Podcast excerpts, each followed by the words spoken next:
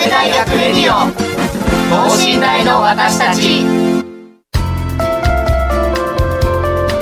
この番組では神戸大学でのキャンパスライフ受験エピソードなど学生パーソナリティが生の声をお届けしていきます。大学関係者による大学の最新情報イベント情報もお伝えします。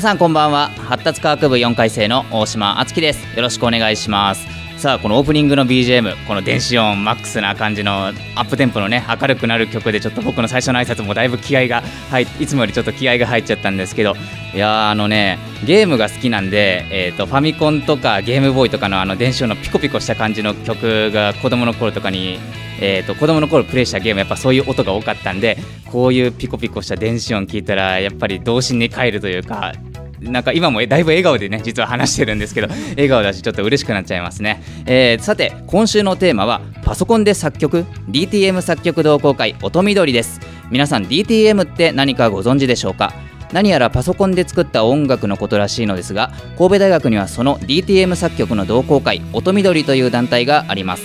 えー、実は先月の半ば頃からこの神戸大学レディオの告知動画の BGM に音緑さんの楽曲を使わせていただいています。一体どのような活動をされている団体なのでしょうか？詳しくお話を聞いていきたいと思います。この後ゲストの登場です。神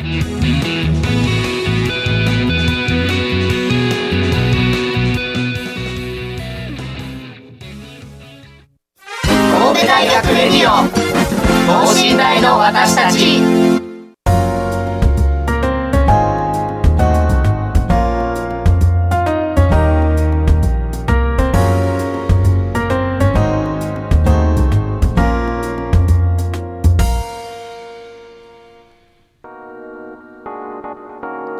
というわけで今週のゲスト DTM 作曲同好会音緑の皆さんです。こんばんは。こんばんは。こんばんは。こんばんは。えっ、ー、とお名前とか所属ご紹介いただけますでしょうか？えっ、ー、と農学部3回でえっ、ー、とエレガンスという名義でさせていただいてます。えっ、と音緑の真田翔と申します。音緑の開示科学部2回生九条翔子です。皆さんよろしくお願いいたします。よろしくお願いします。あの活動名義というかあのそうこれこれもこのラジオだいぶだいぶ初めてやと思うんですけど エレガンスさんはい、はい、えっ、ー、とえと2017年度のえっ、ー、と音緑さんの会長さんでいらっしゃるんですよね。はい、えっ、と音緑についてまず詳しくお聞かせいただけますでしょうか？まあ音緑はそのまあざっくり言うと曲を作ってまあその曲をまあアルバムにするっていうのがまあ主な目的なんですけど。はい。まあ、その結成した理由がやっぱり作曲って個人でやるんで、はい、そのやっぱこう仲間が欲しくなるじゃないですか。欲しいです、ね、お友達がね。お友達が欲しいっていうので、まあ、できた団体で、はい。まあ、そういうふうに、まあ、みんなで曲を集めて、まあ、意見交換し合ったりっていうのを主にまあ、活動内容としています。はい、なるほど、えっ、ー、と、メンバー何人ぐらい大体いらっしゃるんですか？えー、現時点で36人所属していますね。はい、あ、だい、だいぶ多いですね。実は意外と多いんですね。はい、ええー、団体としては何年頃から活動されてか？だいぶ最近できた団体とかだったりするんですか、そうですね。比較的最近できた団体ですね、はい、できたのが2012年で、はいはい、まあ、アルバム公開も2013年からスタートっていうぐらいで、はい、今ちょっと僕も5代目の会長で今、6代目の会長がちょうど今月の1月スタートみたいなくらいのまだ若いサークルですね。えーと、毎週何回とか一体どこでどのような活動をされていたりとか教えていただけますか？まあ、基本的に定例会を、まあ、月に2回という、まあ、非常にローペースで行って、まあ、決め事をやったりとあとまあゆるく談笑してご飯食べに行ったりと、はい、まあ、基本的な活動はかなりゆっくりしていますね。はいはいはいまあ、場所とかはもう、えっと、メンバーの自宅に集まったりとか、まあ、あとあの国文の教室借りて、はい、まあ、定理会やったりします、ね、なるほど。ありがとうございます、はい、じゃあ、えっと、早速あの DTM っていうのが聞き慣れない方もいらっしゃると思うので DTM について何なのかなどの話も聞いていていいですか？はいえー、DTM は、まあ、デスクトップミュージックの略で、はい。まあ、デスクトップっていわゆるパソコンですね、まあ、はい、パソコンを使って曲を作るっていうのが DTM という意味です。なるほど。えーと、やっぱりパソコンのアプリとかを使って作曲されるんですか？そうですね、あのアプリがその DAW っていうアプリあのデジタルオーディオワークスペースの略なんですけど、はい、そのソフトを使ってその音源にその音の信号を送ってなんか音出させたり、はい、あと WAV あの普通に MP3 とかそういうのを読み込んで、それを用いたりするっていうのが主な形ですね。はいはい、あもう曲は作らなきゃ 全く分かんない説明が難しい、はい、知ってる人にはああなるほどってなるような多分、ね、多分なると思います。はい、えー、まあえっとなんでしょう。あの、まあ、曲を聴いてみれば多分手っ取り早く理解できると思われるので、ね、あのまず1曲ちょっと聴いてみてもよろしいですかね。はい、はい、そうですね、えっと、この曲は作ったのが久坂文ふみまるくん。ふみまるくんというメンバーが作った、はい、えー、ラッキーメロディーという曲で、はい、えっとボーカルがこれは何使ってたんだっけ？あの歌うっていう。あ歌うっていうそのボーカロイドみたいな、はいはい、ソフトを使って作ってるので、はい、はいはい、これちょっと DTM らしさが分かると思うので聞いてみてください。お願いします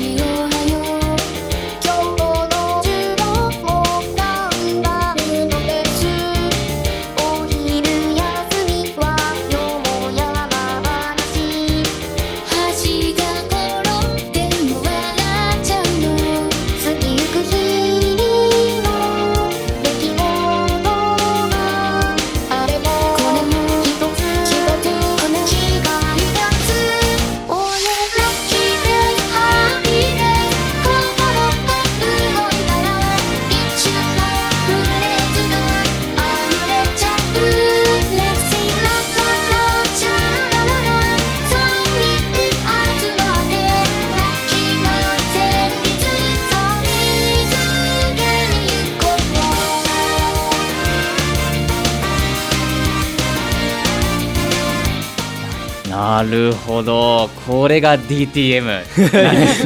はい、い。やこれを一人で作っちゃうわけですよね。そうです。えー、だって歌詞あるし、メロディー考えるしでえー、すごい。これをメロディー考えてその楽譜とか、まあ、音符みたいなのをアプリに打ち込んでに打ち込んで、はい、これとかもその全部一人で作ってるんでその伴奏も声のボーカルとかも全部自分で作れてるっていう感じで、途中でボーカルふあのー、えーと、コールレスポンスみたいな感じでもう2回自分の好きなようにできるっていうのは本当にいいとこだと思います、ボーカロイドですよね。ああすごいですね。あのてっきりあの電子音のピコピコしたイメージだったんで、全然違いますね、うん、こうなんていいろいろ作れちゃうわけですか？こういうふうにバリエーション。そうです、はい、こういう生音の音をふんだんに使った曲も、はい、まあ、そういうボーカルだけだったりする曲も、はい、ギター入れたり、まあ、ピコピコ音源だったりとか、はいはいはい、そういろんなもことができるますね。はいなるありがとうございます。じゃあ、えっと、ここういった曲を、えっと、CD にしてアルバムにしたりだとかネットで配布されたりとか普段はされてるんでしょうか？はいそんな感じです。えっ、と年年何枚ぐらいその CD とかは作られてるんですか、あのネット公開のアルバム込みでアルバムが大体6枚ぐらい年に出たりするんですね、はい、それでまあ基本的に印刷するとか CD 化するのはまあ大体年1から2ぐらいなんですけども、はい、まあ、そういうのはあの結構あの、まあ、神戸大学の六甲祭だったり、はい、あとあの東京でやってる M3 っていうイベントがあるんです。あの、はい、なんか音楽の同人即売会みたいなのがあって、まあ、そこに出て、まあ、CD を売ったりとかして。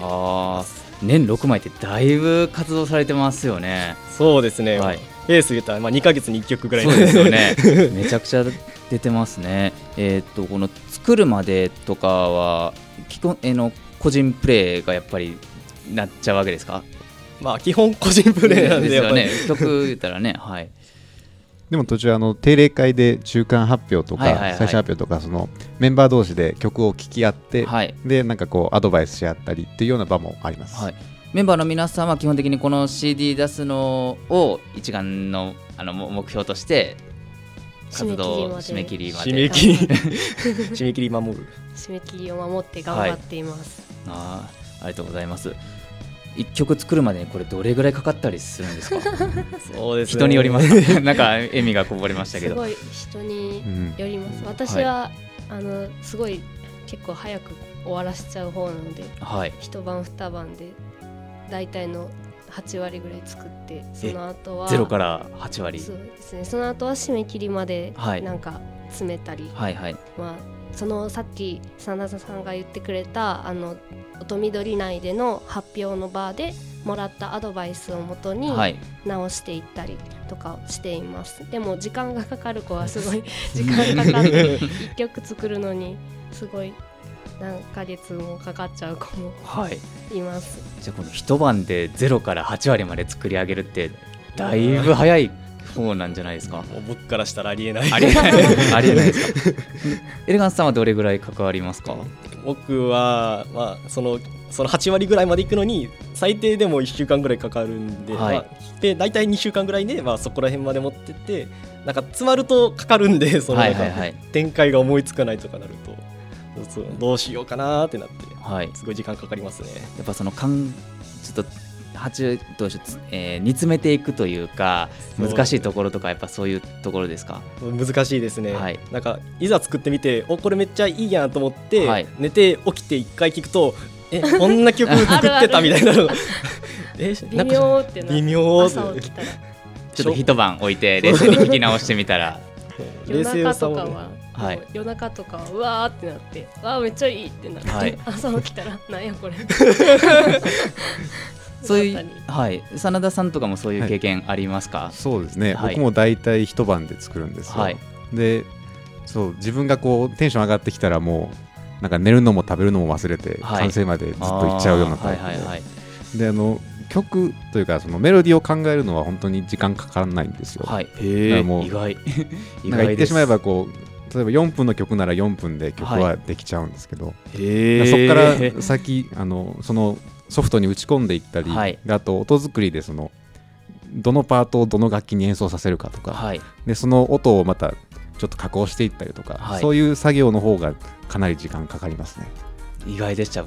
インインスピレーションがあんまり浮かば出てこないというか浮かばないというか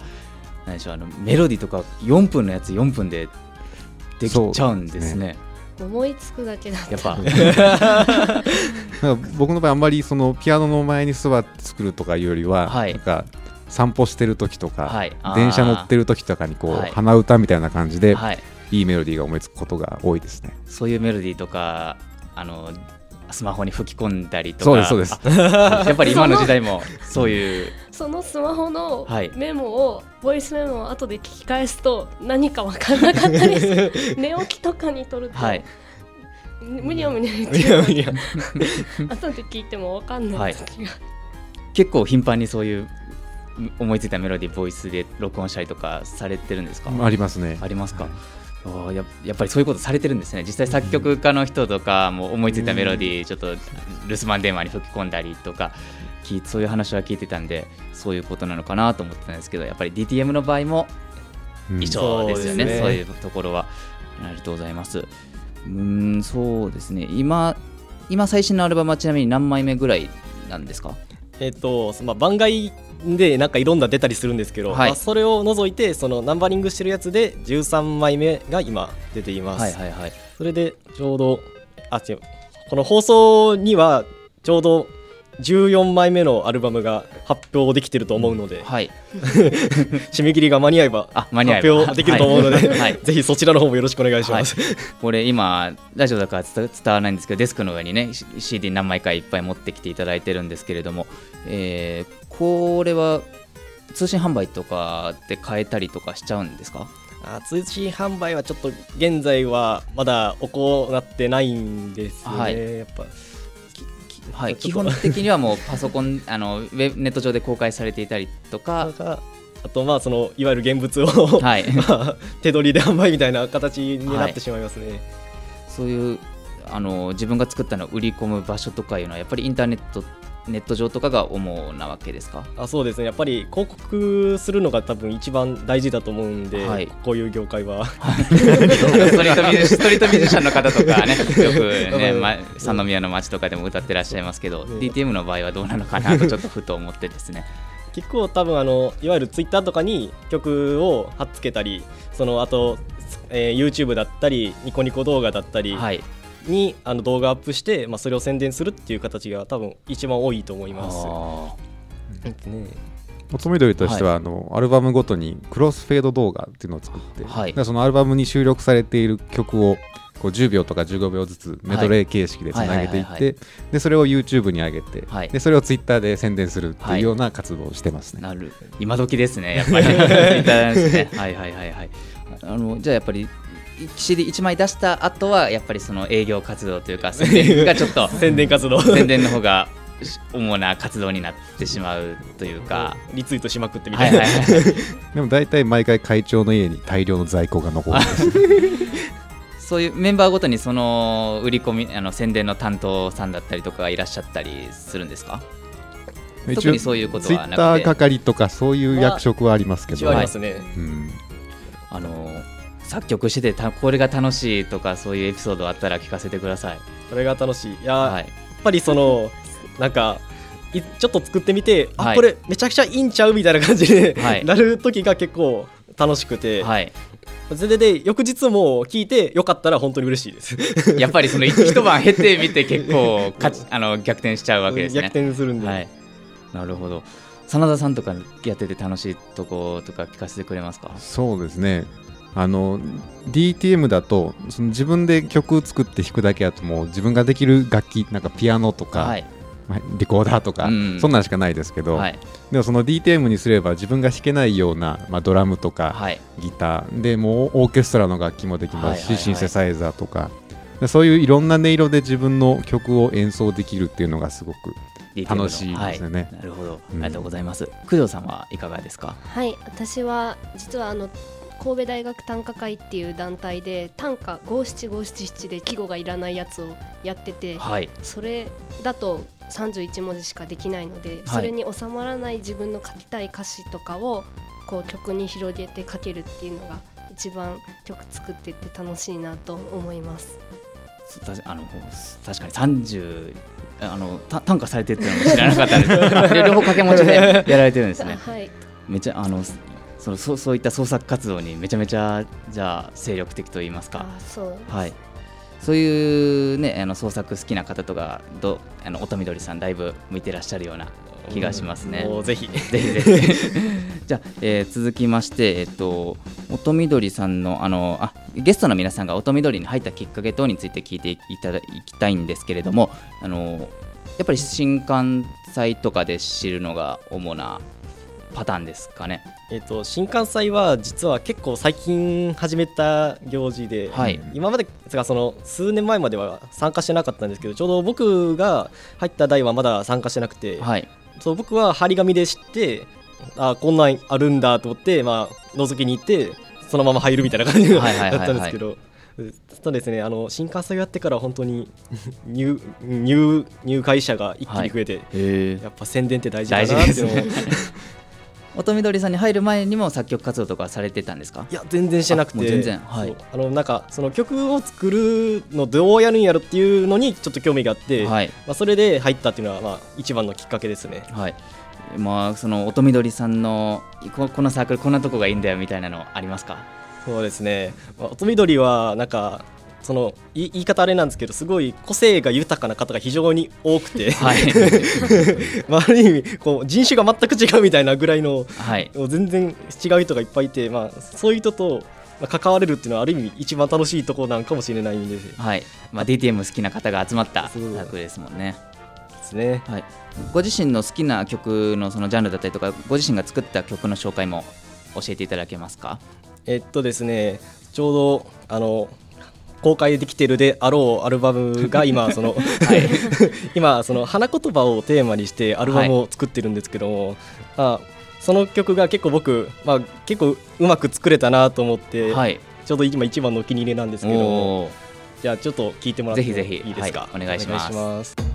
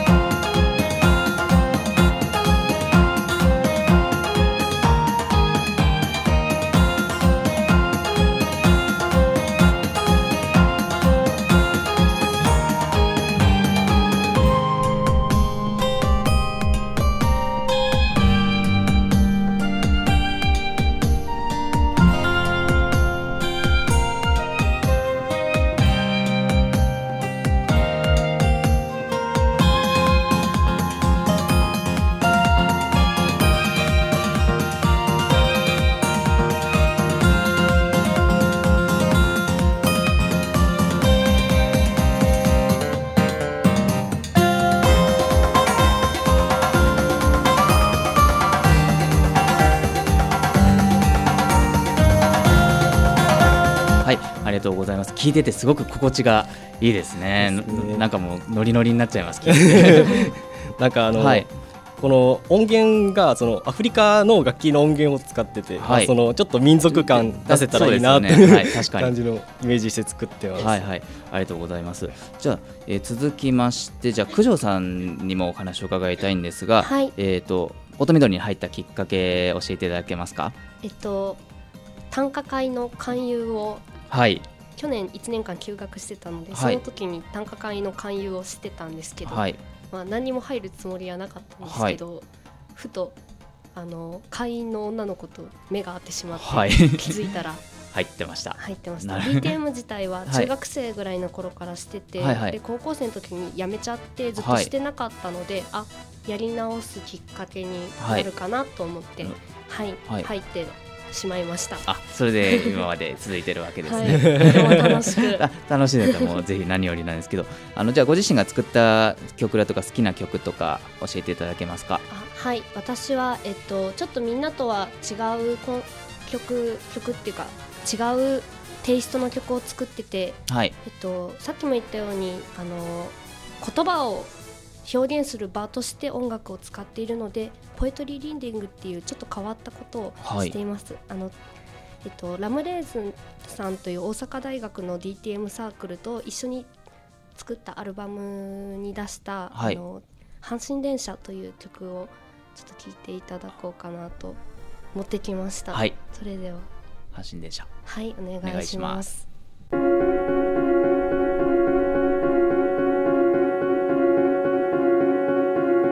神戸にはまっすぐな線路がない。まっすぐな道路がない。ゆるりとした遠心力の重みに惹かれて阪神電車で目を閉じる。ザワウェイクさんの宮。息が詰まりそうな春日の道。半分だけ地下に首突っ込んだ岩やその辺りで霞んだ太陽がまぶたをノックする。目まぐるしく変わる。世界にすねて辛いとか唇を尖らせて文句を言ってみたりする。今日もまた容赦のない乗客たちはギリギリと電車を踏みつけた。のんびりとした確定は何も知らずに日向ぼっこを始める。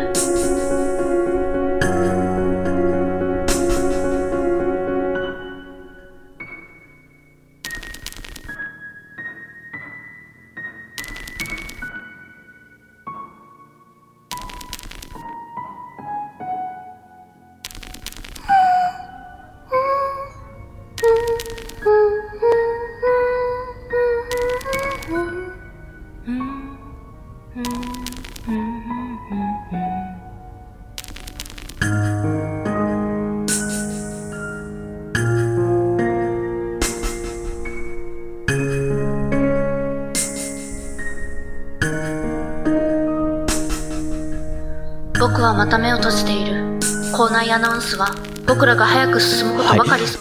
阪神電車が僕てっきりめっちゃアップテンポな曲だと思ってたんですけど。ちょっと、はい、阪神電車って阪急電車よりのんびりしてて、はい、あったかくてとてもなんか眠たくなっちゃうので、はい、あのそのアルバムのコンセプトが「サンムーン」って言って大阪大学さんの方で「ムーン」はい、神戸大学の方で「サン」というテーマでやったので、はい、まあ、お日様をテーマに書いたらこんな感じになりました、ちょっとあったかい感じを、はい、この歌詞とかもご自身で考えられて。そうです、声とかもこれご自身の。あ自分ちょっと今日風邪ひいてて。ちょっと微妙に音声違うかなっていうはい、はい。ありがとうございます。じゃ最後に真田さんにもお聞きしたいんですけれども、はい、音緑に入ったきっかけから教えていただけますでしょうか？そうですね。あの作曲はもう小さい頃からやってて、はい、でも本当は最初は3歳ぐらいの時にもキーボードめちゃくちゃに弾いて、それでまあ俺の曲やとか言って言ってたんですけど、はい、すごい。でそこからその小学生の頃に DTM を始めるようになって、はい、でただやっぱりその作曲 DTM はもう一人で完結してしまうので、はい、まあなんか寂しいんですよね。なるほど。でそれでそういうつながりがあればいいなって思ってる時に、はい、あの神戸大学入って最初の頃国分の立教のところで、はい、たまたま音緑のそのビラを手に入れて、はい、でそれがきっかけで、はい、はい、音緑に入りました。でもめっちゃご自身に合ってるそうですね。さんですよね、はい、そうなってくると。チラシ受け取ったのめっちゃもう運命的運命的ですね。そうなってくると。ありがとうございます。それでは、えっと、楽曲等も紹介していただけますでしょうか、えっと、これは僕が2回生ぐらいの時ですかね。に作った「スターリースカイ」という曲で、でえーとまあ、これはボーカルのある曲で。はい、でこのボーカルは北海道大学のナナさんというボーカリストの方に歌っていただいたんですけど、はい、はい、あのちょっと恋愛系のソングになっているので、はい、はい、ぜひ聴いてみてください。はい、星が輝い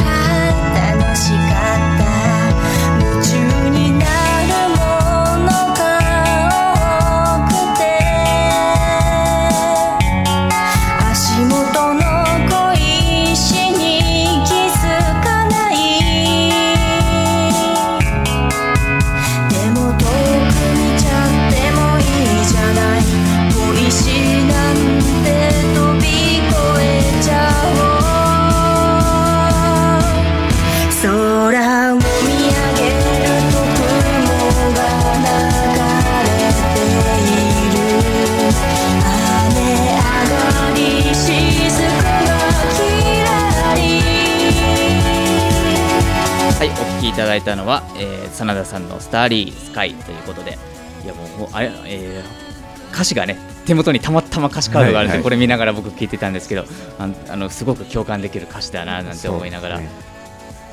えー、共同で制作されたそうです。これは作詞はそのナナさんにしていただいて、はい、でその詩をもらってその後に僕が曲をつけたという曲です、はい、本当にいろいろできるんですね。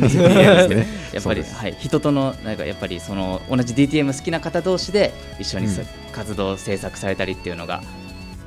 肝と言いますか、そうです。すごく楽しいですね、はい、僕も DTM ちょっと今日のラジオまで知らなかったんで、い。ろいろ聞けて、はい、嬉しかったです。ありがとうございました。じゃあ、えーと、本日のゲストは、えーと、DTM 作曲同好会の音音緑の皆さんでした。どうもありがとうございました。ありがとうございました。ありがとうございました。ということで今週は発達科学部4回生の大島敦樹がお届けいたしました。それではまた次回。さようなら。